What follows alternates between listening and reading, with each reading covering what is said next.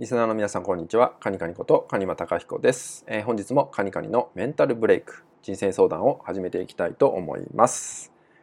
えー、今日はですね、えー、憶測っていうものがネガティブを呼び寄せるって話をねしていきたいと思います。えー、憶測って話ですよね。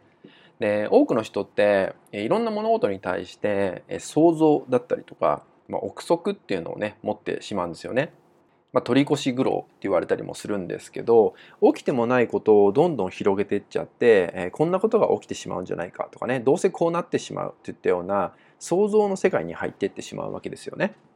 そうでその時に、まあ、例えばねコミュニケーションっていうものにおいて、えー、躊躇しちゃう話せないとかね相談ができないっていったような時って憶測が生まれるんですよね、えー、例えば反発されちゃうんじゃないか否定されちゃうんじゃないかっていったような自分の中だけの想像が膨らみすぎてしまうんですよね。で多くの場合この憶測が生まれると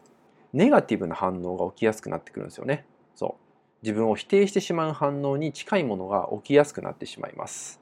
えー、どうせ私はこうなってしまう。きっとこうなるに違いない。みたいなね、まあ、これは思い込みっていう部分なんですけど、まあ、人間そういう思い込みをねどうしても持ってしまうっていう生き物なんで、えー、しょうがない部分もあるんですけど、えー、憶測なんだっていうことをまず自覚すること知っていくことっていうのが大事なんじゃないかなと思います。なのでね、まあ、躊躇しちゃってる時とかに、えー、一人の世界でねいろんなことを考えてしまってもネガティブなものがね起きやすくなってしまうっていうのをまずね知っていただけたらなと思うんですよね。でその時にあ今憶測の世界に入っているってことに気づければ大丈夫かなと思います。そこに気づけるか気づけないかって、まあ、かなりね大きな差が開いてくると思うんですよね。自分の状態を整えていくとか自分の感情をコントロールしていく上ですごく大きな開きが生まれてくると思うんですよ。ですからあ今憶測の世界に入ってるあこれはきっとネガティブな反応が起きてしまうなっていうことがね分かってくればですねそれが分かってくれば、えー、きっとね自分を立ち戻すってことがねできてくると思うので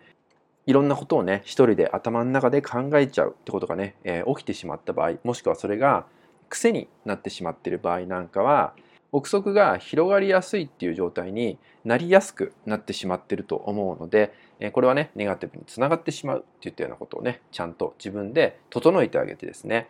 その時は憶測をやめる。かねあこれが憶測になっているっていうことをねまずは自覚してそんな自分を気づいてあげるってことからね始めてもらえたらと思うので今回はねこの憶測ってものが、まあネガティブをね呼び寄せてしまうんですよっていうことをねお伝えさせていただきました。